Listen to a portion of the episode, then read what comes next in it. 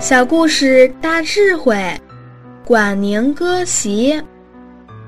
古代有一位贤者叫管宁，管宁跟他的同学华歆，两个人在田里一起劳动，地上有一颗小小的金子，管宁没有理会，继续干活儿。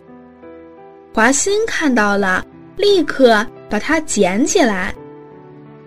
另外有一次，两个人一起读书，屋外刚好有人举办婚礼，很热闹，敲锣打鼓的音乐传进来。管宁继续看他的书，他的朋友华歆立刻站起来，到窗户旁东张西望。当华歆回来之后。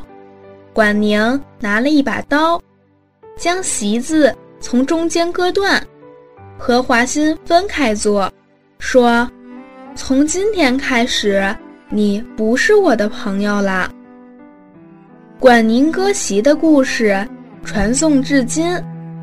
管宁为人不慕荣华，不贪图金钱，他从细微之处看到朋友的存心和习气。他可以窥测到，假如他以后进入官场，就会很危险。